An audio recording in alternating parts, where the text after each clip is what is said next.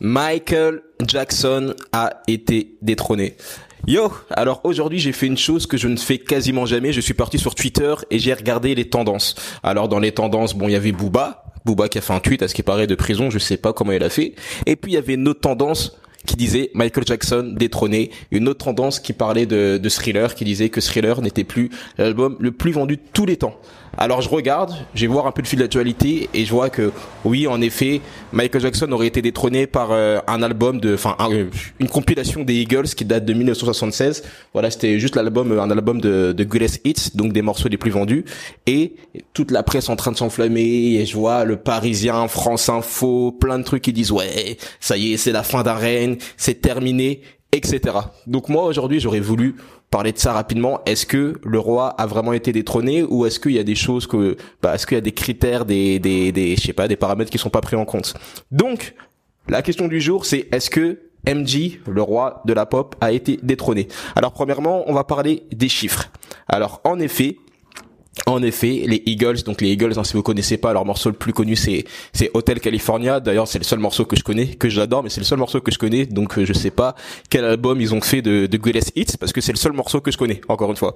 Donc en effet, ils sont les meilleurs vendeurs, mais ce que la presse dit pas ou trop peu, c'est qu'ils sont les meilleurs vendeurs aux États-Unis. Par contre, si on prend à l'échelle du monde, parce que oui, les États-Unis ne sont pas le seul pays du monde, Michael Jackson est le plus grand vendeur de tous les temps. Donc, c'est une comparaison qui, qui est juste, mais en même temps qui est fausse. C'est juste une question d'échelle, en fait. Et aussi, c'est une comparaison qui n'est pas forcément des plus justes, parce qu'on compare un album, donc un album avec des morceaux originaux, neuf morceaux originaux, à un album de compilation. Donc, je ne sais pas si c'est une comparaison qui est justifiée, mais certes, les Eagles ont marqué l'histoire et ils ont, et ben, ils ont leur part de, de, de, de grandeur qu'on ne peut pas ignorer.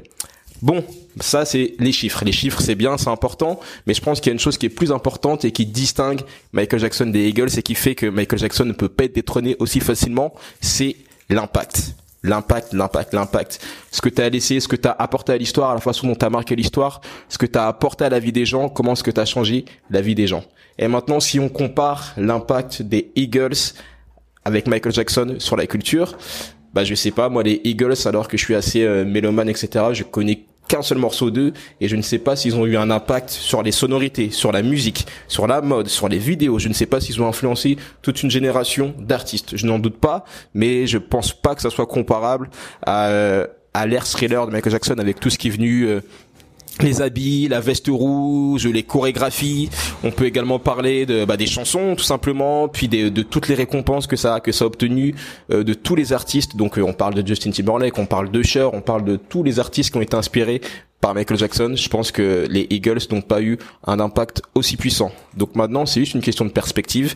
Est-ce que les chiffres sont plus importants que l'impact? Est-ce que vendre aux États-Unis c'est mieux que de vendre dans le monde entier? Voilà, c'est juste une question d'échelle et de comment vous voyez les choses.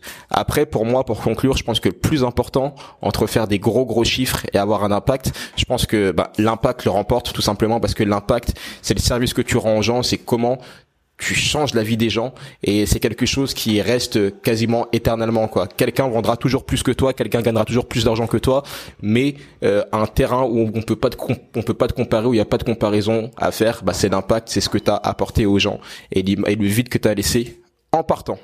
Donc maintenant si toi t'es plus dans l'impact, si tu cherches à avoir plus de qualité, ça peut t'intéresser, surtout si t'es dans la musique, surtout si tu vends des services, donc si tu vends des cours de chant, si tu vends des cours de guitare, si tu vends des cours de piano, ou si t'es ingénieur du son, que tu vends du message ou du mastering, si tu cherches à impacter des gens et à impacter ta propre vie, je te propose une formation que j'ai créée voilà, qui s'appelle transmission. C'est une permission, une, permission. c'est une, je n'ai plus de batterie, donc ça va bientôt couper, donc je vais faire vite. C'est une formation qui te permet d'avoir plus d'élèves ou de clients pour ton business grâce à des techniques que j'ai utilisées personnellement. Et là, on parle pas de chiffres, mais on parle de vraie transmission et d'impact. Prends soin de toi.